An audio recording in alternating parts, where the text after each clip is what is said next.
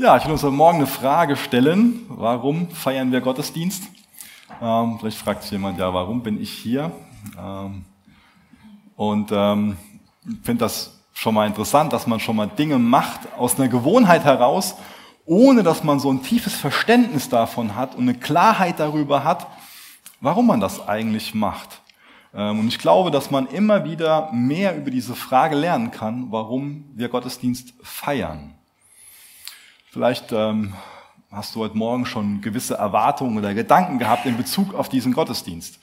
Vielleicht hast du dich heute Morgen auch einfach nur abgekämpft und bist nur froh, dass du es mit deinen Kindern hier hingeschafft hast und bist einfach nur fertig und hast doch gar keine Gedanken morgens gehabt, außer irgendwie, ähm, ja, hoffentlich kommen wir da irgendwie hin. Vielleicht hat jemand gedacht, oder ich habe das schon mal gehört, so, dass jemand gesagt hat, so ja, Gottesdienst, ähm, den Lobpreis brauche ich ja gar nicht, Hauptsache ich bekomme eine gute Predigt. Weiß nicht, ob das so eine gute Haltung ist, wenn man in den Gottesdienst geht. Andere meinen vielleicht, ja, mir ist der Lobpreis wichtiger oder so die Zeit danach, dass ich da Gemeinschaft haben kann, einfach einen guten Kaffee mit jemandem trinken kann, so, das ist mir eher so, so was Wichtiges. Jemand anderes sagt, hey, Hauptsache, Hauptsache ich begegne Gott. Hauptsache wir als Gemeinde begegnen Gott. Das finde ich eine sehr gute Einstellung. Hauptsache wir als Gemeinde begegnen Gott. Das ist Gottesdienst. Ähm, mein Ziel, mein Gebet ist echt, dass diese ähm, Predigt uns dabei hilft, einfach so, so einen guten Impuls setzt, dass ähm, wir Gottesdienste lebendiger leben und auch irgendwie bewusster wahrnehmen. Das ist echt ein Herzensanliegen, dass wir lernen, Gottesdienst bewusster wahrzunehmen, dass wir den Sinn davon, einfach das Warum, dass wir das tiefer verstehen und dadurch in der Lage sind, das bewusster zu leben ähm, und auch ähm, so zur Ehre Gottes zu, zu feiern. Ähm, und wenn es um das Thema Gottesdienst geht, ist es ja erstmal grundlegend wichtig zu hinterfragen, was beschreibt dieser Begriff überhaupt? Wie verwendet denn die Bibel dieses Wort Gottesdienst? Gebraucht die Bibel dieses Wort, um ähm, einfach auf unsere tägliche Lebensführung hinzuweisen, dass die zur Ehre Gottes als Gottesdienst sein darf? Oder verwendet die Bibel diesen Begriff für unsere sonntäglichen Treffen? Das ist jetzt schon eine ziemlich gemeine Frage, weil die, die eigentlich gar nicht legitim ist, ähm, weil es nämlich um beides geht. Ja? Ähm, das, das Oder ist falsch, falsch da drin, ja? ähm, wenn ich das so provozierend frage. Das ist wichtig, dass wir das beides im Blick haben. Denn es kommt immer wieder vor, ähm, dass man das eine von den beiden favorisiert und dann das eine gegen das andere ausspielt. Und das macht halt eben überhaupt keinen Sinn. Das ist Unsinn dann. Unser ganzes Leben darf ein Gottesdienst sein. Also beides. Unser Alltag und unsere sonntäglichen Treffen.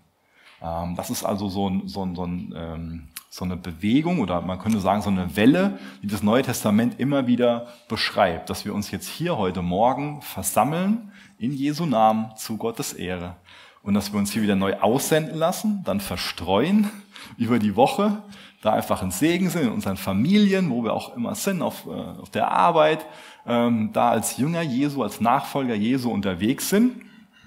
Und dann schwappen wir sonntags wieder zusammen.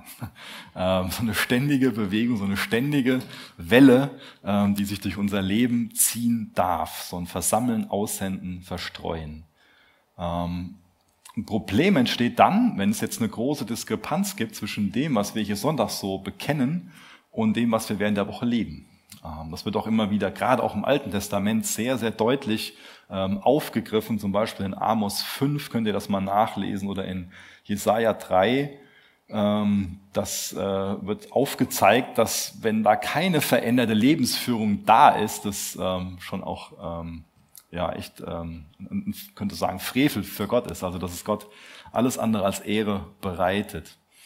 Ähm, heute geht es mir jetzt ähm, grundsätzlich so um den sonntäglichen Gottesdienst, also um unser Treffen hier heute Morgen.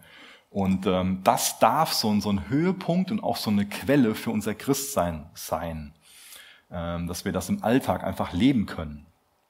Ähm, also Alltag, ähm, also das im Endeffekt geht es im Gottesdienst darum, dass wir ähm, Kraft und, und auch Freude, Motivation für den Alltag bekommen aber auch alles in dem Bewusstsein, dass es nicht ausreicht. Ähm, was ich damit meine ist, dass das ein Impuls für die Woche ist, aber die Beziehung zu Jesus brauche ich die ganze Woche über. Ja? Das ist ein ganz wichtiger Teil, dass wir im Gottesdienst einfach ähm, was an, an Freude und Kraft und alles, was wir so brauchen, Motivation bekommen, um im Alltag als Christ zu leben. Aber das wird nicht ausreichen, dann irgendwie meinen, okay, jetzt brauche ich die Bibel nicht mehr aufschlagen oder während der Woche Gemeinschaft haben oder so. Ähm, also ein ganz wichtiger Teil, ein Höhepunkt auf jeden Fall. Es ist wie so ein Nachhausekommen. Ähm, es kann auch so ein Vorgeschmack auf den Himmel sein, ähm, aber es ist nicht, nicht ausreichend. Ja? Ähm, ist das klar, habe ich das mal ausreichend? Also eben so komisch, kritisch gucken so. Okay. Ähm, ja, Christen feiern Gottesdienst. Ich denke, das war schon immer so und das wird auch immer so bleiben. Aber diese Gottesdienste sehen ja ganz unterschiedlich aus. Ähm, von der Form und auch vom Inhalt kann das recht unterschiedlich sein. Jetzt gibt es Gemeinden, die feiern eine Stunde Gottesdienst und es gibt andere Gemeinden, die feiern acht Stunden Gottesdienst. Was ist denn jetzt richtig? Ich glaube, da gibt es nicht richtig und falsch. Das wäre auch wieder so eine provozierende Frage, die so ein bisschen eklig ist. Ähm, dann gibt es in manchen Gemeinden eine Predigt, die ist sieben Minuten, alles über zehn Minuten schon zu viel. Und dann gibt es andere Gemeinden, da ist tatsächlich die Predigt über zwei Stunden lang. Was ist denn da jetzt richtig? Ja, geht auch nicht um richtig und falsch. Also ähm, ich will nur deutlich machen, ähm, dass es für Christen einfach eine ganz hohe Priorität ist, Gottesdienst zu feiern. Es gibt ja auch viele ähm, Länder, wo Gottesdienst gar nicht äh, öffentlich gefeiert werden darf und auch natürlich nicht versteckt. Also es darf gar kein Gottesdienst gefeiert werden, aber dann treffen sich trotzdem Christen ähm, und ähm, kommen dafür ins Gefängnis, werden dafür schlimm bestraft und trotzdem sagen sie, das ist mir wichtig. Mir ist es wichtig, dass wir uns gemeinsam versammeln zur Ehre Gottes. Dieser Gottesdienst, das ist, da bin ich das bereit für auf mich zu nehmen. Ja? Auch, auch in Notsituationen, ähm, Zeiten, wo, wo schlimme Dinge passieren. Immer bleibt der Gottesdienst einfach eine ganz hohe Priorität für Christen. Was macht denn so ein Gottesdienst überhaupt zu einem Gottesdienst? Worum geht's dabei? Und das ist sehr interessant, dass es jetzt in der Bibel nicht so ein Kapitel gibt oder irgendwie zwei, drei Verse, die ineinander stehen, wo dann beschrieben wird, dass wir so zusammengefasst ja, quasi so eine Theologie des Gottesdienstes haben, so eine Beschreibung davon. Ähm, es gibt immer wieder Beschreibungen, wie die ersten Christen Gottesdienst gefeiert haben. Es gibt immer wieder ähm, Verse, die einzelne Aspekte von einem Gottesdienst klar machen. Aber ich glaube, das Konkreteste, was wir finden, das lesen wir in Apostelgeschichte 2, Vers 42. Ich lese das mal eben vor aus Gottes Wort. Was das Leben der Christen prägte, waren die Lehre, in der die Apostel sie unterwiesen, war ihr Zusammenhalt in gegenseitiger Liebe und Hilfsbereitschaft, also die Gemeinschaft, die sie hatten, und das Mahl des Herrn, das Abendmahl und das Gebet. Einfach vier zentrale Elemente. Und das findet man auch überall auf der Welt, wo Gottesdienst gefeiert wird, dass diese vier Dinge vorkommen. Aber Gott lässt unheimlich viel Gestaltungsraum offen. Ja? Er gibt das Wichtige vor und lässt dann zu, dass ähm, vieles einfach dann ähm, vor Ort ähm, in dem Kontext, in dem Gottesdienst gefeiert wird, einfach angewendet wird. Ich will mal ein paar Thesen aufstellen zum Gottesdienst. Und ähm, zwar fangen die alle an mit Gottesdienst wird zum Gottesdienst. Und die erste ist dann, wenn Gott da ist. Ja? Ähm, Gottesdienst wird zum Gottesdienst, wenn Gott da ist. Also Gott ist der wichtigste Teilnehmer in einem Gottesdienst. Ohne Gott kann ich keinen Gottesdienst feiern. Das ist mir wichtig, dass es heute Morgen klar wird, auch komme ich später nochmal darauf zurück, wann Gott da ist.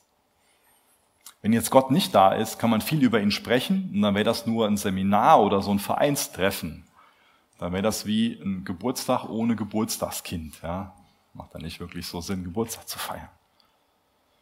Die nächste ähm, These ist, Gottesdienst wird zum Gottesdienst durch Menschen, die gemeinsam Gott suchen.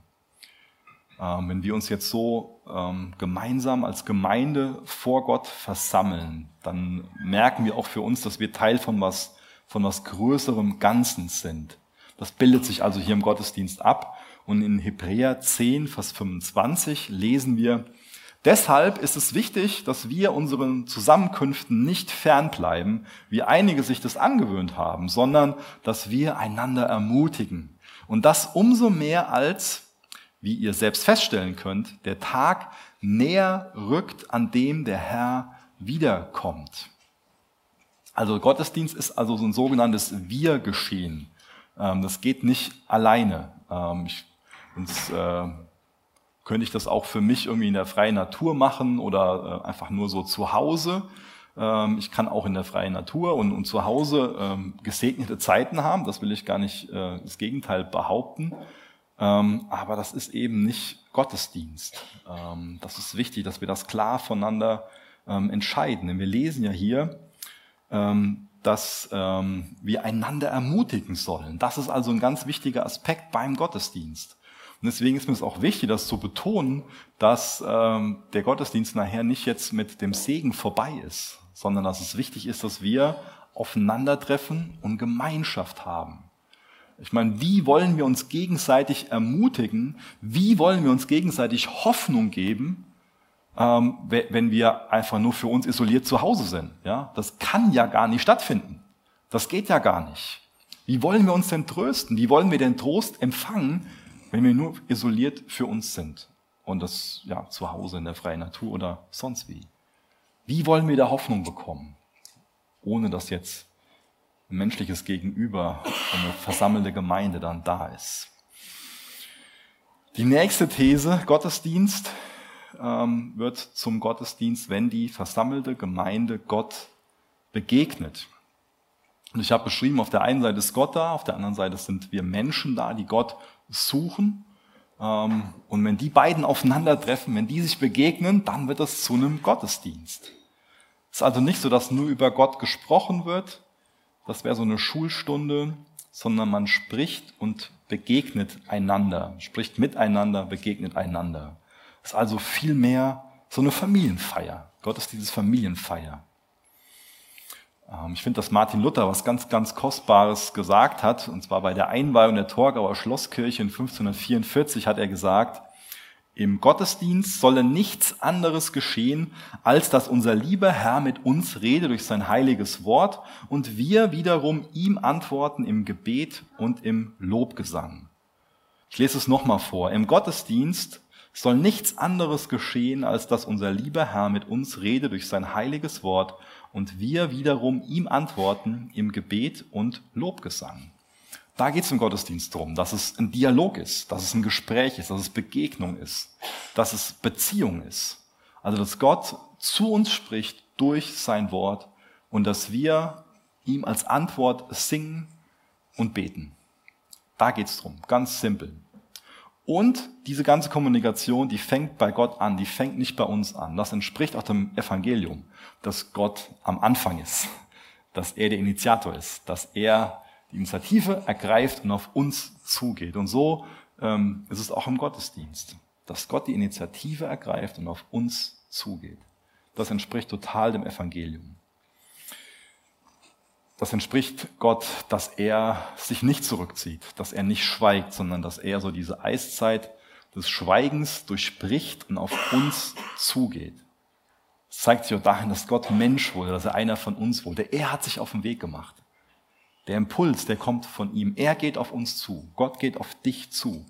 Er will Beziehung mit dir haben. Das heißt, wir müssen uns nicht irgendwie zu Gott emporarbeiten. Das können wir auch nicht.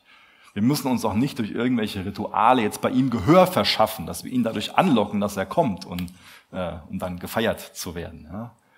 Sondern die Kommunikation fängt bei Gott an. Und das ist auch die wichtigste Kommunikation, dass Gott mit uns spricht. Die ist wichtiger als die zwischenmenschliche. Zwischenmenschliche ist auch wichtig und wertvoll, aber dass Gott zu uns spricht, das ist im Gottesdienst das Wichtigste und deswegen geht es bei uns auch so viel um das Wort Gottes und um Lobpreis und Gebet. Ist es denn selbstverständlich, dass Gott mit uns spricht? Ich denke, das ist alles andere als selbstverständlich. Begegnung und Gespräch mit Gott ist absolut nicht selbstverständlich. Absolut nicht selbstverständlich. Und deswegen zur nächsten These. Gottesdienst wird zum Gottesdienst, wenn er im Namen von Jesus Christus gefeiert wird. Wir sehen auf den ersten Seiten der Bibel, was von unserer Seite, was von der Seite des Menschen selbstverständlich ist. Wie war das denn mit Adam und Eva? Wollten die das Gespräch mit Gott? Wollten die die Begegnung mit Gott? Das Gegenteil war der Fall. Nachdem die Sünde in die Welt gekommen ist, haben sie sich einfach versteckt, sie haben sich geschämt. Sie sind der Begegnung mit Gott aus dem Weg gegangen. Sie wollten das Gespräch, den Dialog mit Gott nicht, weil sie von ihrem eigenen Zustand einfach ein Bewusstsein dafür hatten, da stimmt was nicht mit mir. Da ist was, da ist was falsch mit mir.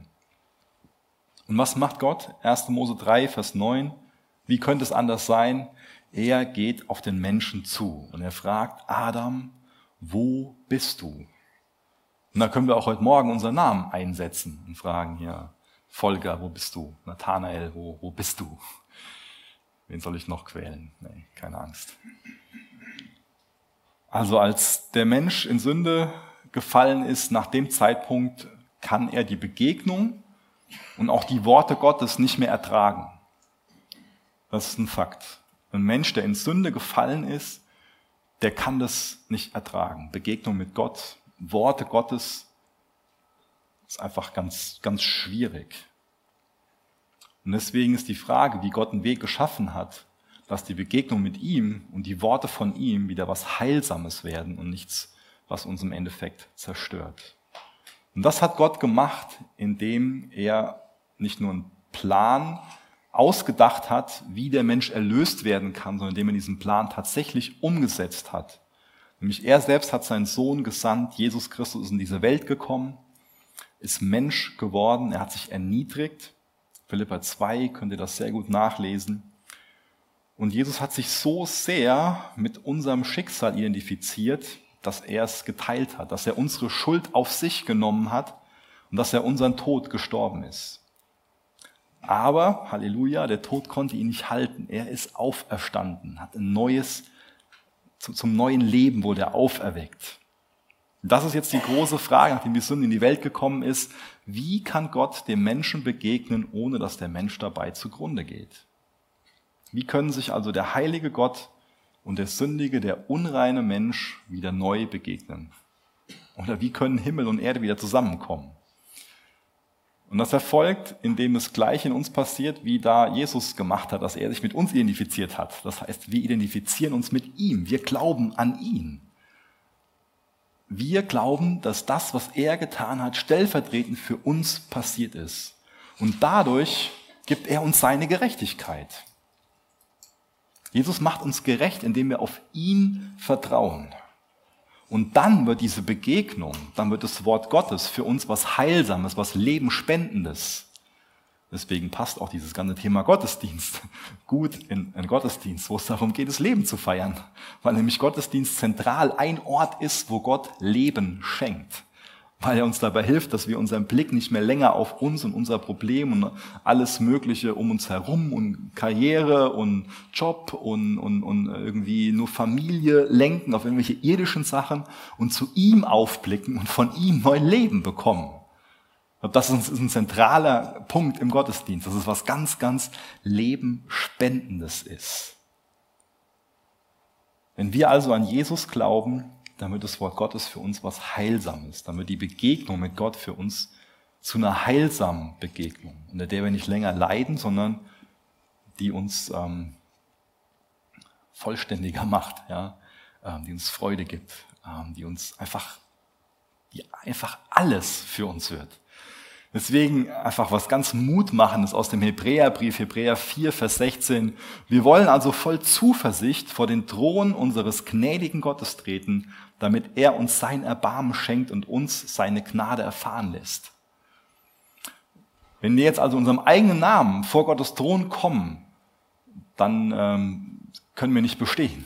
Aber wenn wir in Jesu Namen kommen, dann können wir so kommen und dann, dann schenkt er uns Erbarmen dann lässt er uns seine Gnade erfahren. Das ist unser Glaube.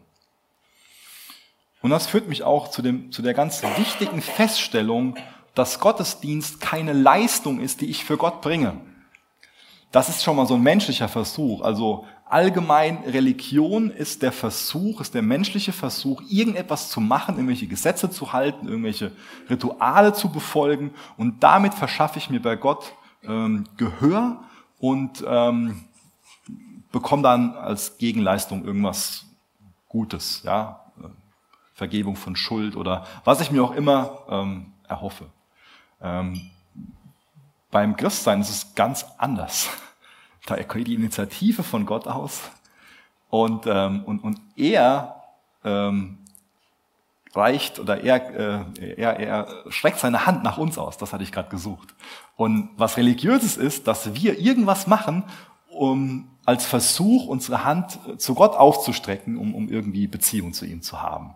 Aber in Jesus sehen wir, dass was ganz anderes der Fall ist. Gott überlässt uns nicht einfach nur uns selbst, sondern er reicht uns die Hand. Er kümmert sich um uns. Er ergreift die Initiative. Deswegen ganz wichtig, Gottesdienst ist nicht eine Leistung, die ich für Gott erbringe, damit er mir irgendwas tut. Sondern Jesus hat ausgerufen, Johannes 19, es ist vollbracht. Also es ist alles schon getan, ist alles erledigt. Jesus hat die Schuld bezahlt. Jesus hat das Erlösungswerk absolut vollbracht. Und es ist nicht so, dass wir irgendwie mit einem Gottesdienst was dazu tun könnten an diesem Erlösungswerk. Das geht nicht, das funktioniert nicht. Jesus hat es längst getan. Also wir versammeln uns nicht, um was zu tun, sondern wir versammeln uns, weil Jesus schon alles getan hat, weil er es vollbracht hat. Das ist Gnade, das ist Evangelium. Ich komme nochmal zurück zu der ersten These, dass ähm, Gottesdienst ähm, zum Gottesdienst wird, wenn Gott da ist. Ähm, und, und lest Epheser 2, Vers 21. Er hält, also Christus hält den ganzen Bau zusammen. Durch ihn wächst er und wird ein heiliger, dem Herrn geweihter Tempel. Durch Christus seid auch ihr in dieses Bauwerk eingefügt, in dem Gott durch seinen Geist wohnt. Durch die Verbindung mit Jesus wird die Gemeinde zu einem heiligen Tempel. Also Gott ist allgegenwärtig. Aber wir werden durch Verbindung mit Christus zu einem heiligen Tempel. Es gibt Orte, da ist Gott allgegenwärtiger oder ähm, sag mal, spürbarer, erfahrbar. Da ist er mehr anwesend als an anderen. Das heißt nicht, dass Gott an anderen, Ort, an, an, an anderen Orten langsam nicht anwesend wäre. Es geht darum zu sagen, dass seine Gegenwart an bestimmten Orten einfach konzentrierter ist, könnte man sagen.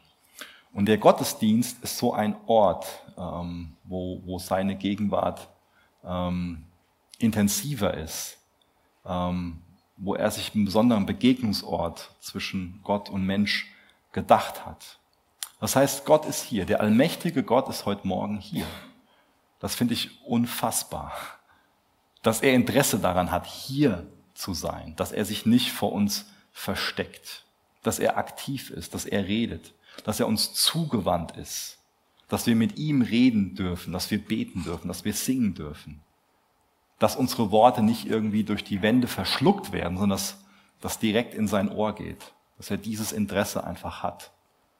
Gott ist hier. Ist das dein Glaube, dass Gott hier ist? Willst du das erfahren? Ist das dein Herz? Ist das der Hintergrund, warum du kommst, dass du sagst, als versammelte Gemeinde wollen wir Gott begegnen? Und Gott wird zu seinem Wort stehen. Das ist, glaube ich, ein, ein gutes Herz, wenn wir dieses Vertrauen haben. Also geht es da auch in erster Linie um Jesus und nicht um mich. Es geht also im Gottesdienst nicht darum, dass alles nach meinem Geschmack gemacht wird oder dass ich durch die Dinge, die geschehen, die, die geschehen, dann irgendwie ähm, emotional berührt bin, weil es meiner Vorstellung entspricht. Es geht in erster Linie um Jesus. Es geht darum, dass er zu Wort kommt. Ich lese mal 2 Timotheus 3, Vers 16. Da lesen wir, denn alles, was in der Schrift steht, ist von Gottes Geist eingegeben. Und dementsprechend groß ist auch der Nutzen der Schrift. Sie unterrichtet in der Wahrheit, sie deckt Schuld auf, sie bringt uns auf den richtigen Weg und erzieht zu einem Leben nach Gottes Willen. Einfach nur gut, was Gottes Wort macht, oder? Ja, sie unterrichtet in der Wahrheit, deckt Schuld auf, bringt auf den richtigen Weg und erzieht zu einem Leben nach Gottes Willen. Und dann ein paar Verse später, in Kapitel 4, Vers 2, ähm, lesen wir dann, da greift wird dann dieser Vers quasi aufgegriffen und gesagt, und deshalb, weil die Schrift zu denen und den ganzen Dingen Nütze ist, deswegen predige, verkünde. Das ist das Anliegen, warum Paulus das dem Timotheus mit auf den Weg gibt, damit das zentral auch durch die Predigt, durch den ganzen Gottesdienst geschieht. Und so ist es möglich, dass man im Gottesdienst anwesend ist, und das ging mir auch schon so, dass, ähm, irgendwie der Gottesdienst an mir vorbeigezogen ist und die Person, die neben mir sitzt, hat eine Gottesbegegnung. Ja. So ist es möglich, dass, dass es dir so geht, ähm, dass du irgendwie gar nichts damit anfangen kannst und trotzdem ist Gott da und trotzdem spricht Gott und die Person neben dir hat einfach unheimlichen Gewinn dadurch und es ehrt Gott. Und ich glaube, dass es ein Grund ist, warum die Bibel uns ganz oft sagt, wer Ohren hat zu hören, der höre. Ich glaube, wir können im Gottesdienst sitzen und nur körperlich anwesend sein, ohne dass wir hören. Ich glaube, Gott hat uns Ohren gegeben, um zu hören. Aber unsere Gedanken, die können wo ganz anders sein. Und auch unser Glaube kann wo ganz anders sein. Oder wir hängen uns an irgendwelchen Dingen auf. Und uns nervt es, wie sich die Person verhalten hat oder was sie anhat oder was gesagt wurde und man stört sich an einem Wort oder an einem Satz oder an, man hängt sich daran auf und ähm, im Endeffekt hält man sich selbst von dem Geschehen ab, von der Begegnung ab, die Gott an dem Morgen für einen vorgesehen hat. Das ist möglich. Deswegen, wer Ohren hat zu hören, der höre.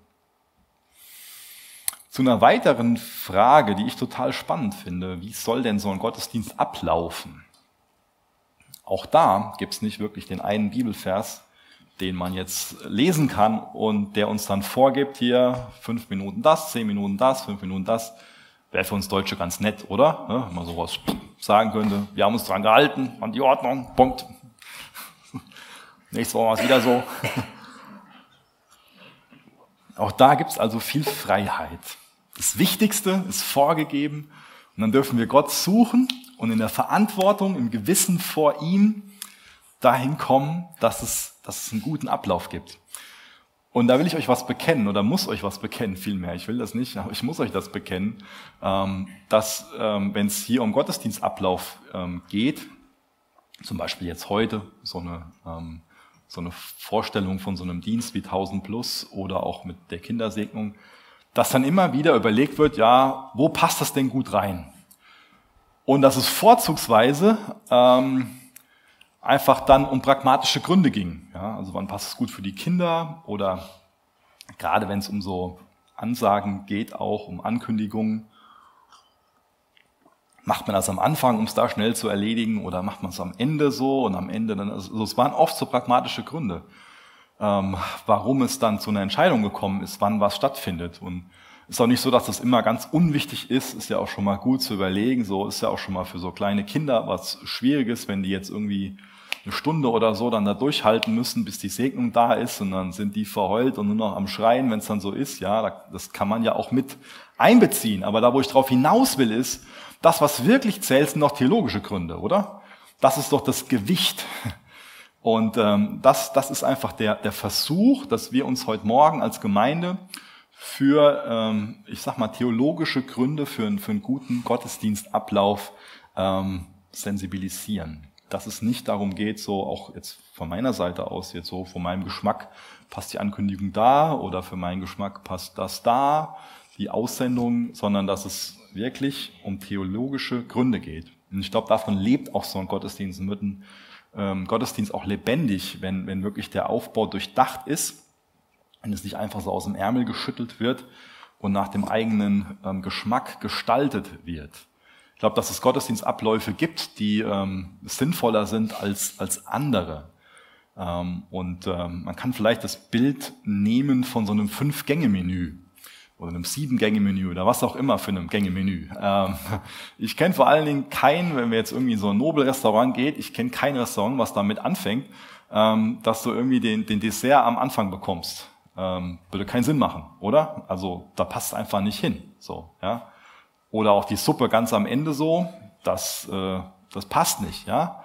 Da hat sich also jemand was gedacht, als er dieses Fünf-Gänge-Menü in Anführungsstrichen konstruiert hat. Da gibt es eine gute Struktur. Ähm, und so eine gute Struktur, die soll sich auch im Endeffekt ähm, im Gottesdienst widerspiegeln. Ähm, und ich glaube, das tut sie auch schon sehr bei uns im Gottesdienst.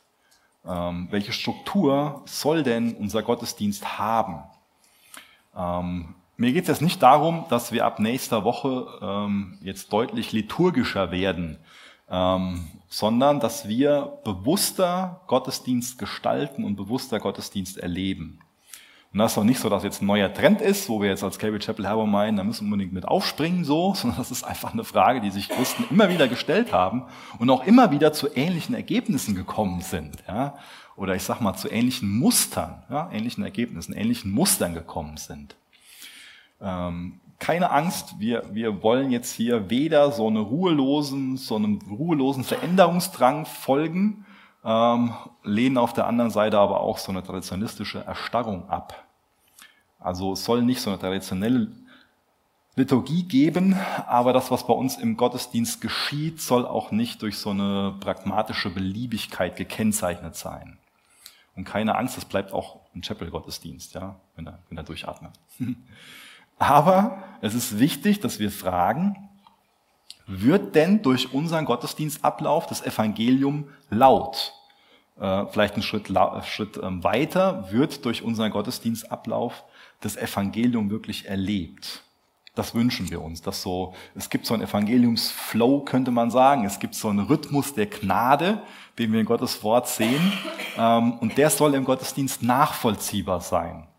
Man kann auch sagen, dass so die Geschichte des Evangeliums, dass die durch den Gottesdienst, durch jeden Gottesdienst an sich ähm, nachgespielt werden soll. Also dass nicht nur das inhaltlich laut wird, sondern dass die Form im Endeffekt dabei unterstützt, dass der Ablauf dabei unterstützt. Bei theologischen Überzeugungen ist das wie bei allen Überzeugungen so, die werden caught and taught. Es heißt ist, auf der einen Seite werden die gelehrt, aber auf der anderen Seite fängt man sich die quasi einfach so ein. Ähm, bei kleinen Kindern ist uns das allen klar, ähm, dass die sich einfach ansehen, wie wir uns verhalten und dann gewisse Dinge imitieren und nicht immer die Dinge, die wir auch imitiert haben wollen. Ja, das kommt auch schon mal vor, dass man da ziemlich einen Spiegel vorgehalten bekommt. Naja. Auf jeden Fall ist es so, dass der Ablauf unbewusst auch dafür sorgt, ähm, dass das inhaltlich was vermittelt wird. Und deswegen ist es so wichtig zu fragen, wie der Gottesdienstablauf im Endeffekt das Evangelium vermitteln kann. Das heißt, wir brauchen so einen Gottesdienstablauf, wir brauchen so eine Grundstruktur, die einfach sinnvoll ist, die nachvollziehbar ist und die sich total am Evangelium orientiert und genug Freiheit und Flexibilität beinhaltet. Das ist ganz wichtig. Wie kann das, wie kann das geschehen? Oder auch zu einer anderen Frage, ähm, was ist das Evangelium? Also wenn wir das Evangelium vermitteln wollen, müssen wir die Frage stellen, was Evangelium ist. Und da gibt es oft komische Verkürzungen, wo dann ganz wichtige Sachen rausfallen. Und trotzdem der Versuch, so das Evangelium in vier, ähm, in vier Kapitel einzuteilen. Ganz zentrale Kapitel. Das erste Kapitel ist, dass Gott Schöpfer ist.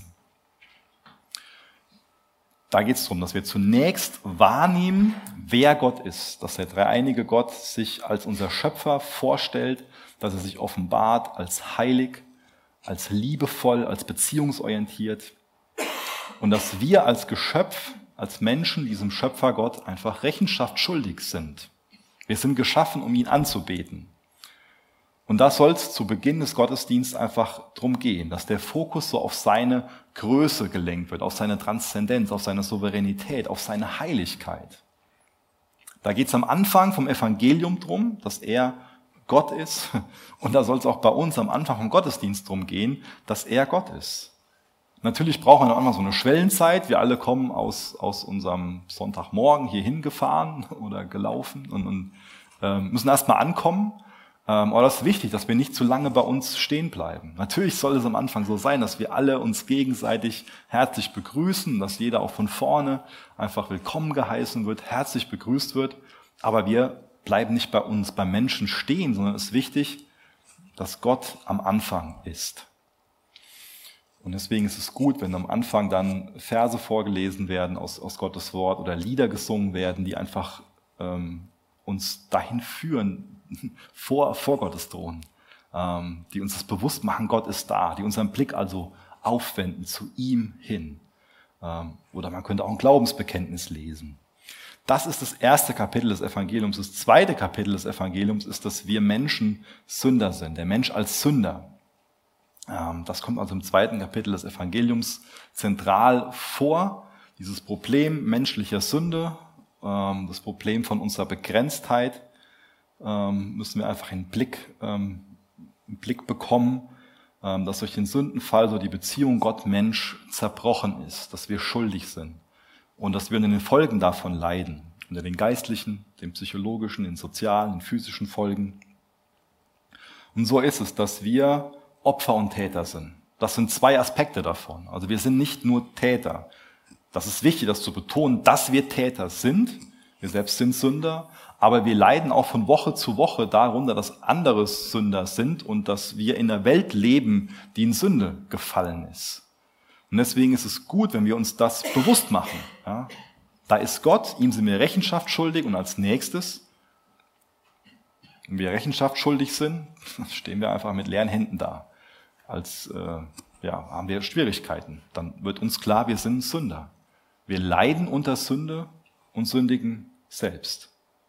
Auch da sind wieder gut. Es gibt viele Bibeltexte, die wir lesen können, die auf Gottes Maßstäbe hinweisen oder auf Jesaja 6 zum Beispiel, hier, dass ich ein Mensch bin mit unreinen Lippen. Ähm, so, so ein Bekenntnis. Man kann eine Zeit der Stille geben oder wie heute Morgen, wo wir das während einem Lied für uns persönlich ins Gebet gehen konnten. Man kann gemeinsam als Gemeinde ins, ins, Beget, ins Gebet gehen ähm, und einfach Lieder singen, so zu dem ganzen Themenfeld. Sünde, Umkehr, Bekenntnis, auch Klage, Klagepsalmen lesen. Ähm, das ist da einfach, ähm, passt da gut als Gottesdienstkomponente rein. Das nächste ähm, Kapitel, das dritte Kapitel, ist, dass Gott, dass, dass Jesus unser, unser Retter ist. also Gott handelt. ganz zentral, wenn man sich jetzt anguckt, Sündenfall, bis Offenbarung 22 macht die Bibel diese Klammer auf, wo einfach dieses Erlösungsgeschehen quer durch die ganze Bibel beschrieben wird, wie es einfach nur darum geht, was Gott für Pläne hat, wie er den Menschen nachgeht und wirklich diesen Plan umsetzt, um uns Menschen zu retten, um die Beziehung wieder herzustellen. Ähm, dritte Kapitel, Jesus als Retter oder allgemeiner Gott handelt. Also Gott macht was, um uns Menschen aus dieser Verlorenheit zu retten. Das ist nicht mit dem zweiten Kapitel vorbei, dass wir einfach nur hören, ja, der Mensch ist Sünder, jetzt bin ich mir selbst überlassen. Nein, Gott sorgt für eine Lösung. Er lässt uns nicht hilflos zurück. Er geht uns nach. Er will uns Leben geben. Und sein Tod am Kreuz, seine Auferstehung, das macht es möglich, dass wir Leben in ihm bekommen. Dass wir einen Weg finden, dass wir wieder vergeben bekommen können, dass wir wieder heil werden. Und deswegen geht es um ständige geistliche Erneuerung. Und das geschieht natürlich primär durch das Wort Gottes, indem wir das auslegen.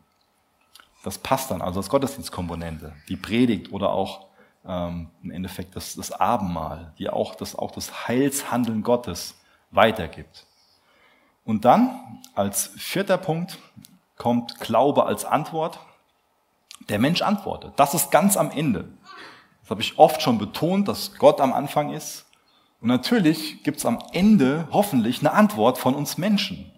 Wenn wir jetzt das Heilshandeln Gottes gesehen haben, wir erlebt haben, was Gott für uns tut, dann hat es doch Konsequenzen für uns. Dann wollen wir anders leben.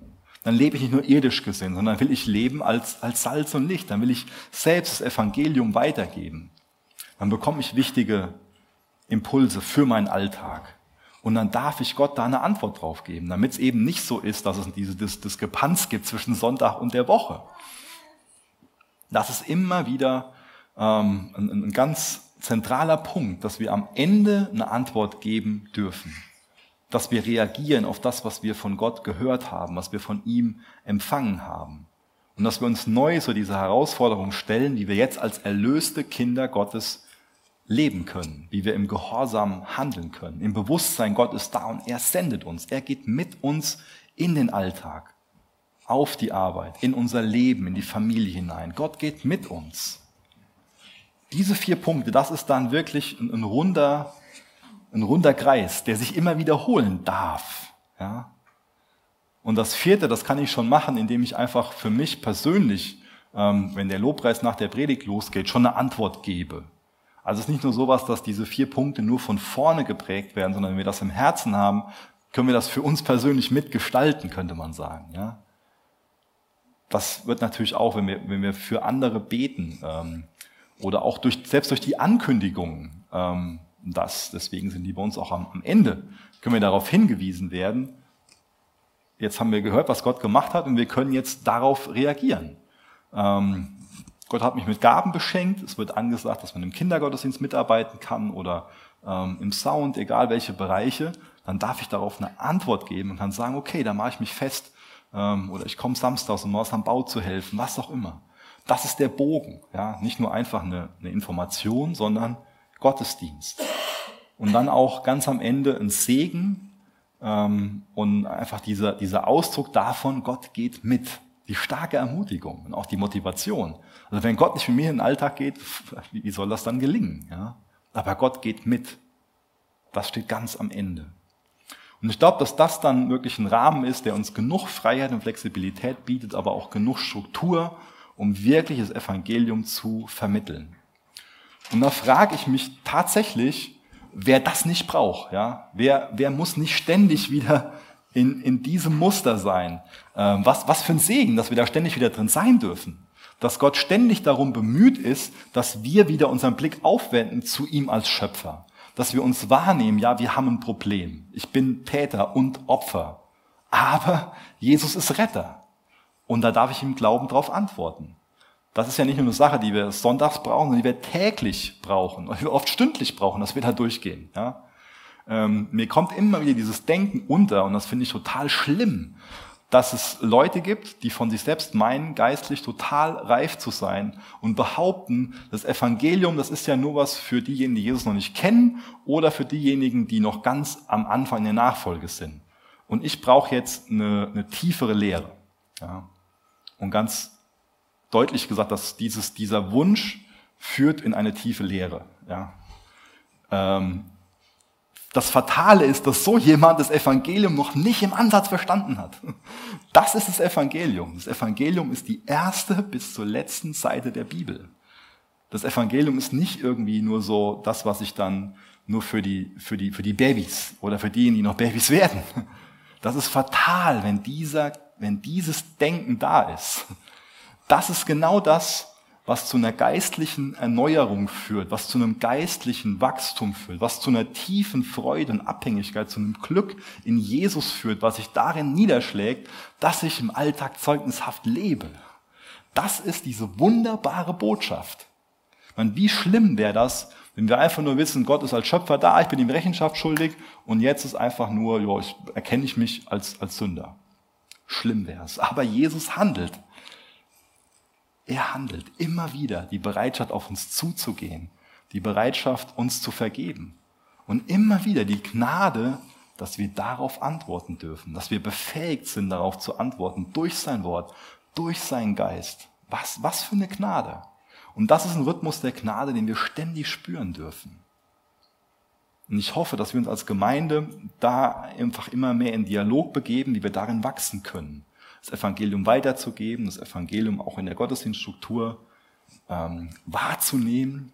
Ähm, lasst uns da echt im Gebet sein und im Austausch sein ähm, und, und, und wach für werden, ähm, damit wir einfach ähm, stark werden durchs Evangelium, bewegt sind vom Evangelium und Gott auch uns als Gemeinde gebraucht, um noch viele andere diese wunderbare Botschaft weiterzugeben, dieses Angebot zu machen.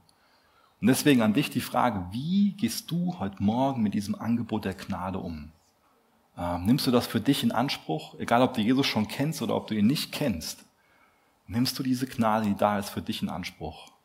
Das bleibt eine ständige Frage für uns und es bleibt eine ständige ähm, Verantwortung von uns, ähm, diesen, diese Blickwinkel einzugehen, auf Gott zu schauen, uns als Sünder wahrzunehmen, Jesus als Retter anzunehmen und im Glauben zu antworten. Ihr dürft gerne noch mit mir aufstehen. Ich will noch zum Schluss von der Predigt mit uns beten.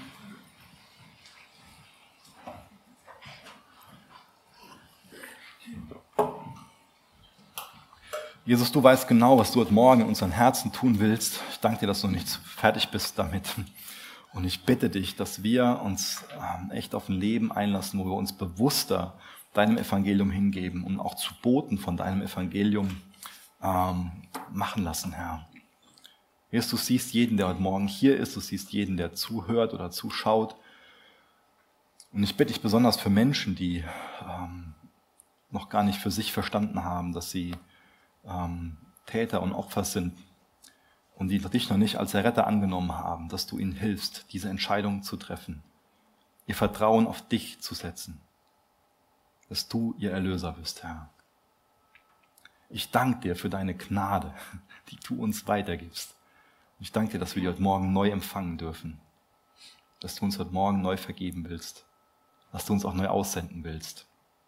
Und ich bitte dich auch, dass wir als Chapel daran wachsen, Gottesdienste bewusster so zu feiern. Dir zur Ehre, Herr. Amen.